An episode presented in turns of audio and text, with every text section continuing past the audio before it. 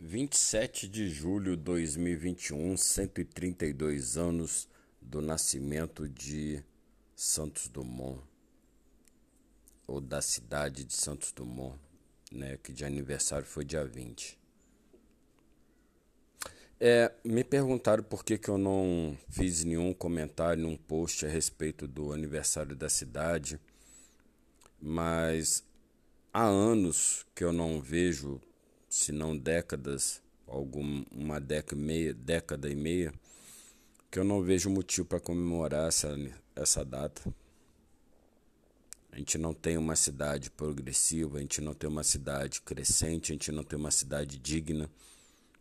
Nós não temos uma cidade que dê condições salutares de moradia para a população. Em contrapartida, o que eu fico satisfeito em ver são as pessoas colocar que é uma cidade prazerosa, amigável, amistosa, cheio de cultura, cheio de é, talentos culinários, pontos turísticos, tantas outras coisas que postam que eu fico alegre ver. Mas o que adianta a gente ter tudo isso se os nossos governantes, tanto o atual como os anteriores, não deram valor a isso. Não buscam, não valorizam essa parte.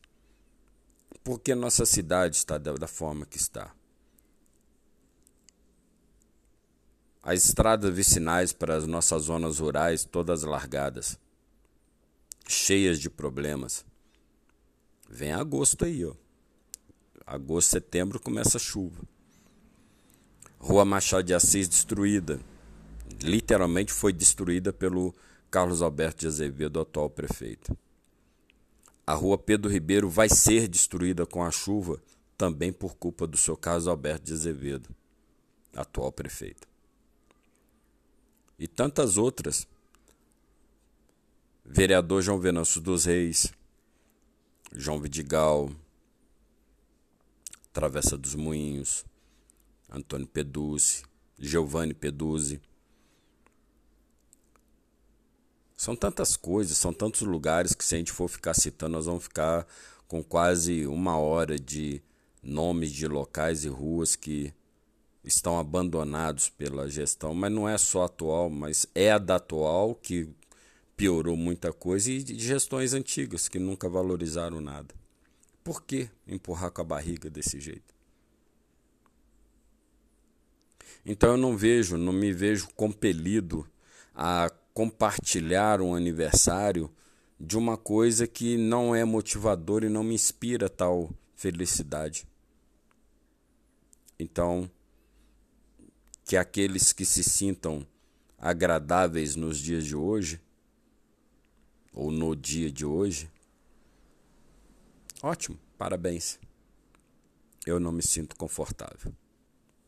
Oremos. É, como é engraçado a política local, né? Da nossa cidade, Santos Dumont, Minas Gerais. Nós estamos no mês de julho de 2021. A pandemia, o, o vírus, ele se manifestou em fevereiro para março de 2020. Tivemos agravamentos no final do, do ano de 2020 e outros no início de 2021 por que, que só agora, só agora, há um ano e uns meses da eleição de 2022, vão vir 3 milhões para o Hospital de Misericórdia de Santos Dumont? Só agora. Por que não se foi pensado nesses 3 milhões lá atrás, quando estava tudo agravado, quando a doença estava alastrando, quando os leitos não eram suficientes, quando foram retirados os leitos, quando estávamos com 100% de capacidade, inclusive com pacientes de cidades vizinhas. Por que só agora, fazendo uma festa ou uma aglomeração para divulgação na OAB, foi dada a divulgação de 3 milhões para o hospital? Agora, onde nós estamos na faixa etária de 40 e poucos anos para vacinação não quer dizer que estamos imunes, mas estamos protegidos para que, mesmo pegando, não ficamos, é, não fiquemos com sequelas mais graves. O que, por exemplo, quando eu peguei, eu fiquei com uma sequela no pulmão. Não tinha sido vacinado. Por que só agora? Por que só agora, na véspera, a mídia podre da cidade ela se faz valer de um sentido de divulgar, mas não fazem as perguntas que devem? É por que, Fulano, o seu nome esteve envolvido no Lava Jato? Por que, Fulano, um órgão superior chegou a enquadrar o senhor né, como membro de uma quadrilha? Foi colocado e taxado ao nome do senhor a palavra corrupto. Por que, que o Supremo Tribunal Federal retirou não só o senhor, como dezenas de outros, inclusive o ladrão, é, da, das condenações e agora estão livres para as eleições? Por que, que esse passado não vem à tona?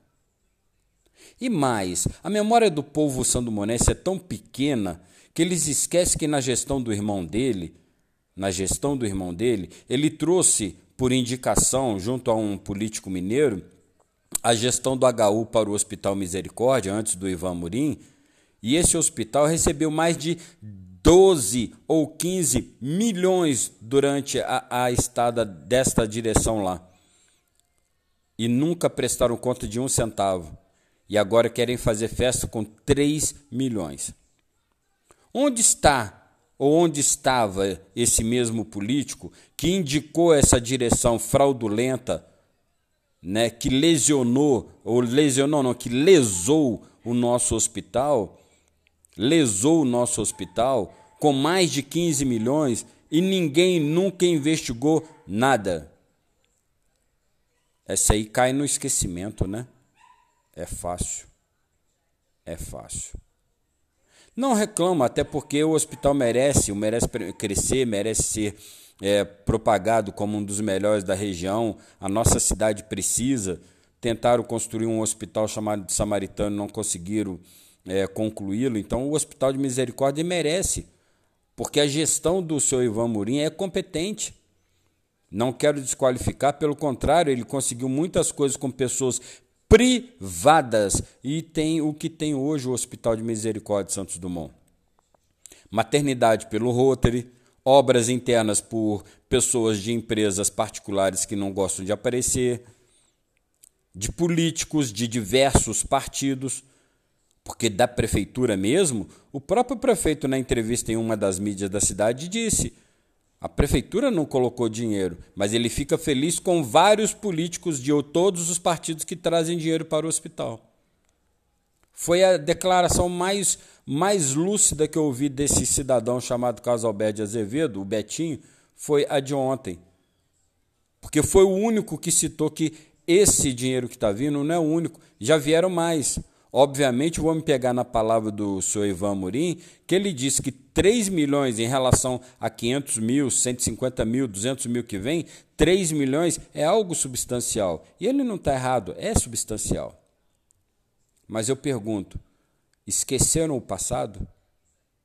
Esqueceram o que aconteceu lá atrás? E por que só agora vem 3 milhões? É campanha, né? 2022. Beleza. Oremos.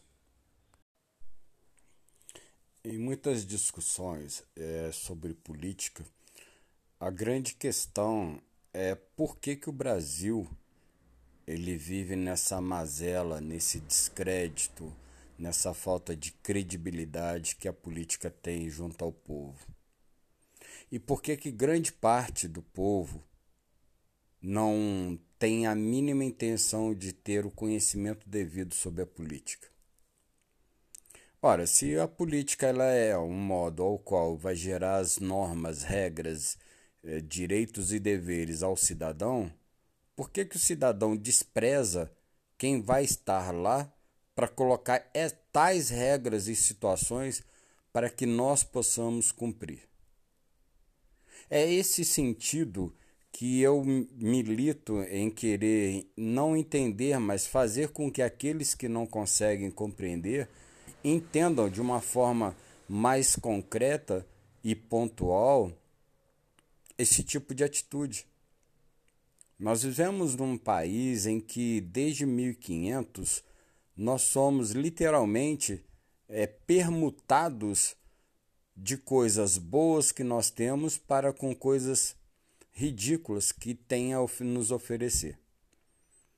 Deram roupas, é, penduricalhos, cordões e outras coisas aos índios, e os índios deram ouro, deram nossa riqueza.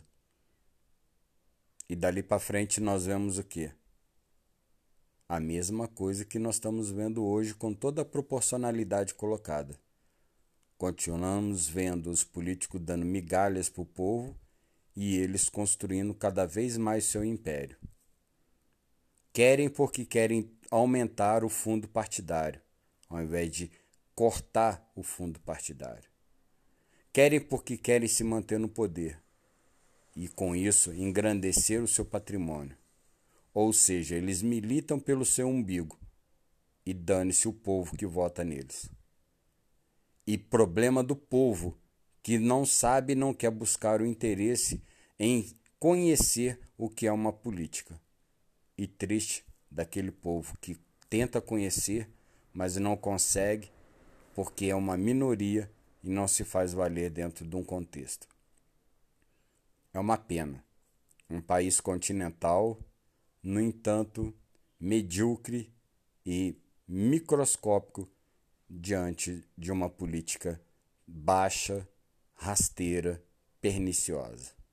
Lamento, mas é a pura verdade. Oremos. Após o programa de ontem com o deputado Júlio Delgado, no dia 12 de julho 2021, é, eu chego à seguinte constatação e confirmação. Não tem como os adjetivos que eu coloco em que as pessoas é, acham que são exagerados na incompetência, na falta de capacidade, na falta de gerenciamento, na falta de administrativa da prefeitura municipal, né, em, da cidade que moramos, Santos Dumont, né, não ser nítida. Vários projetos, ou alguns projetos, aos quais esse deputado trouxe para Santos Dumont, e aposto que outros mais, como foi o do ônibus que o Betão trouxe e foi devolvido, perdeu o dinheiro do ônibus, foi por incapacidade, incompetência. O próprio deputado usou esse termo incompetência. A prova maior disso são 250 mil desde 2019 para o campo municipal no Corro do Ouro, em que está parado por questões de documentação da própria prefeitura.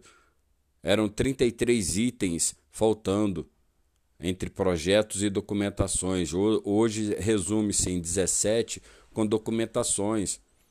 E o deputado disse que se tiver alguma inadimplência, algum documento, alguma ação de departamento da prefeitura não vai ser liberado e corre o risco de perder esse dinheiro. Ou seja, um possível estádio no Corgo do Ouro para atender toda uma cidade, para fazer uma demanda de um desporto mais considerável, sem ônus para a copocultura, com amplificar todo o bairro nos seus clubes dentro do corredor e fora do corredor, transformando o corredor um polo desportivo na área futebolística da cidade, pode ir embora por conta disso. Então, mais do que nunca, eu vejo que realmente eu não tenho como outra alternativa a não ser buscar realmente, de fato, onde há esperança de mudança de Santos Dumont. Se a nossa justiça ela é lenta, ela é morosa, ou sequer faz por onde a ter a capacidade de fazer algo por nós, buscar isso onde? Nas outras esferas? Aí entra na fila de 300, mais de 5 mil municípios, entra na fila de saber qual e quando o nosso vai ser uma vista, ter um olhar mais carinhoso, um olhar mais ponderado, um olhar que seja de fato para poder punir e coibir as mazelas e os desleixos que eles deixam para nós? É impossível. Nós estamos chegando à beira do abismo na cidade de Santos Dumont. Mas é impossível continuar dessa forma, principalmente sabendo que os nossos vereadores não estão nem aí, saber que a prefeitura não está nem aí e a justiça, se é que existe. Oremos. Há um dilema em que as pessoas tentam deturpar quando aparece alguém que não é nem do lado A nem do lado B. Ela é amplificada em opinar pelo alfabeto inteiro, de A a Z. No meu caso, eu me considero esse tipo de pessoa é, que amplifica esse tipo de crítica de A a Z. E quando a gente vê alguns comentários de que indiretamente ou diretamente, explicitamente ou implicitamente há uma tendência de queda ou de tendência de puxar para alguém, a pessoa não avalia todo o histórico. Modesta parte, nesse início de podcast que eu tenho feito, é, eu estou mostrando quem eu sou nesses 15 anos de crítico. Então a gente procura passar para vocês uma realidade que poucos conseguem passar. Né? Fazer perguntas ao entrevistado, seja ele de que área for, perguntas que normalmente a mídia não faz. Perguntas que normalmente eles não querem que sejam feitas. Então eu me vejo numa condição de uma bênção divina, talvez, de poder ter essa facilidade de argumentação e de levar uma forma diferenciada a qual vocês que estão ouvindo ou assistindo a entrevista ao vivo ou depois de gravado, é, de uma forma que vão entender aquilo que se pretende tirar do entrevistado tirar suas dúvidas, tirar suas ponderações e quem sabe até mesmo colocar perguntas que vocês queriam que se fossem feitas às pessoas. O que a gente lamenta é que muitas pessoas correm, fogem, não querem. E quando é contactado, eles querem que forneça perguntas antecipadas, e isso aqui não vai funcionar dentro dos meus programas. Então o podcast de hoje é mais para esclarecer que aqui não tem tendência, aqui tem esclarecimento queira você gostando ou não, tem esclarecimento. E os meus programas, eles sempre serão abertos a todos e quaisquer partidos, independente de bandeira, independente de ideologia, porque as perguntas elas não vão ser para o partido e nem para o político na pessoa dele como candidato, e sim voltado ao povo, para esclarecer o povo aquilo que acontece para o povo. Então é isso que a gente procura levar, levar um esclarecimento maior para que as pessoas saibam com quem estão lidando. E a gente tem conseguido, graças a Deus, fazer esse tipo de trabalho de uma maneira pontual e assertiva. E espero que a gente possa continuar dessa forma, ok? É, compartilhe os áudios, esse é o terceiro áudio, e que a gente possa fazer um trabalho legal nesse podcast, que é uma nova linha de mídia que a gente achou. Beleza? Oremos, um beijo. Há uma necessidade, depois do primeiro post de podcast que eu fiz, né, porque que eu faço críticas.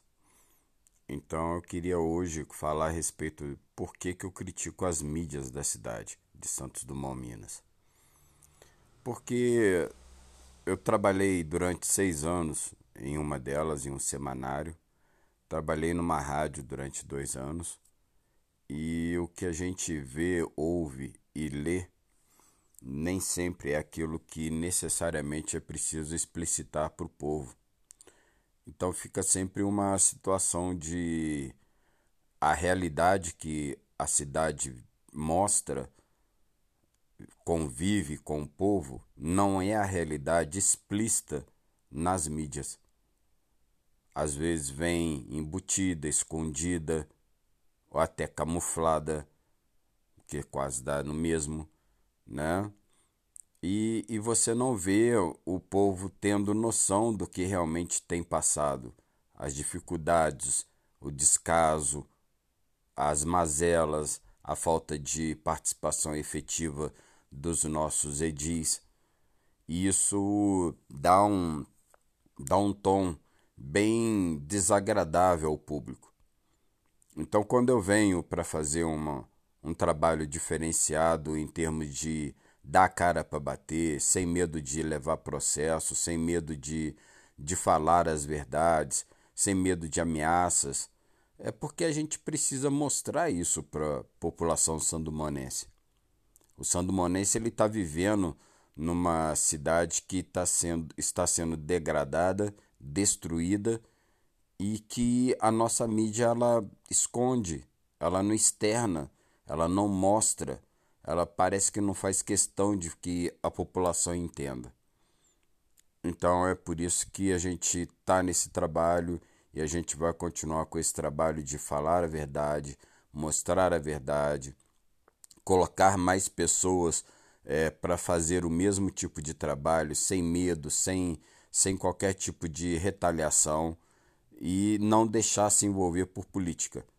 Porque já tem pessoas que estão começando a fazer o trabalho, mas lamentavelmente políticos sem qualquer tipo de pudor já está caindo em cima das pessoas para poder angariar esse tipo de pessoa para seu partido. Né? Mas não quer a pessoa, e quer o que a pessoa tem. E é o que a pessoa tem um carisma, o que o partido nunca tem e nunca terá. Um abraço, até a próxima. Oremos. Há de esclarecer uma coisa é, em que pese todas as críticas que eu faço nesses mais de 15 anos de crítico político e desportivo na cidade, em que tudo que eu fiz de crítica sempre foi posicionado e sinalizado de uma forma que demonstramos através de fotos e vídeos no Facebook todas as mazelas que a cidade passam, mas inclusive com a possibilidade e a solução para o problema. Em momento algum usamos em nossas denúncias, em nossos programas, algo que fosse evasivo, apenas ouvir o que um lado tem a dizer sem manifestar a possibilidade de como arrumar. Em hipótese alguma, deixamos de fazer pergunta, mesmo que não seja afável e agradável ao entrevistado, é, de poder dar um esclarecimento pontual e minucioso sobre a, os problemas que atravessamos. Há de se entender que uma mídia isenta, uma mídia que pode ser colocada como ponderativa e assertiva, é aquela mídia que, quando joga a matéria no ar, ela joga num contexto geral. Ela não faz apenas por mero prazer e por satisfação a terceiros. Ela dá informação, ela busca informação e ela precisa buscar a solução, seja via terceiros ou a própria equipe, dentre deles alguém que possa dar o esclarecimento devido para uma possibilidade de solução. Então, quando eu cito soluções, eu não cito soluções porque eu sou expert em alguma coisa. Pelo contrário, nós citamos soluções porque buscamos a pessoas capacitadas, habilitadas, formadas ou que já estejam embrenhadas no trabalho de quaisquer área áreas às quais nós buscamos informações para basear nossas, nossos ponderamentos. É este nível que me leva sempre a acreditar que o que eu faço não é apenas para dar um demonstrativo do que a cidade tem de ruim. Não, é o que a política da nossa cidade dá de ruim à nossa população e ao mesmo tempo o que nós podemos enxergar de possibilidade de melhoria, desde que eles aceitem, acatem, né, tenham a humildade de ver que está errado e buscar a solução para o problema citado. Então minha luta é essa, minha luta é constante, ela é diária. Agradeço a vários moradores que mandam as matérias, mesmo ficando no anonimato, mas eles sabem quem são. E agradeço aqueles que mandam e não importam de colocar seus nomes como denunciantes, até porque a parceria ela é mútua, seja no anonimato ou não. Porque o mais importante é mostrar a verdade, e a verdade ela pode doer a quem quer que seja. Um abraço, Márcio Kisuko. Oremos.